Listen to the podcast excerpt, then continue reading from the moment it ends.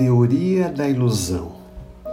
Muitos pensadores modernos escreveram sobre a teoria da ilusão, de como nós somos enganados.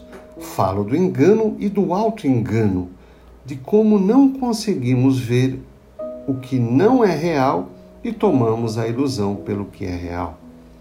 Na nossa sociedade, há uma maneira de pensar que confere vida ao que é morto e considera morto o que deveria estar vivo.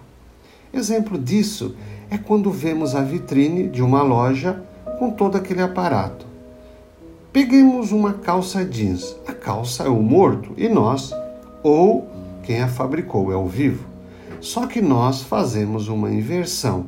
A calça passa a ser o sujeito e nós passamos a ser a calça, o objeto. Somos sujeito, mas como nos transformamos no objeto? Provamos a calça e ela fica apertada. Então, ela fala para a gente: você está acima do peso, faça uma dieta, matricule-se numa academia ou faça uma lipoaspiração e depois retorne até mim que eu estarei aqui te esperando.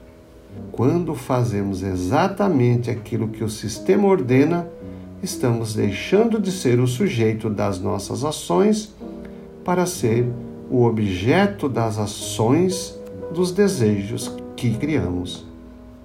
Você é sujeito ou é objeto? Já pensou sobre isso?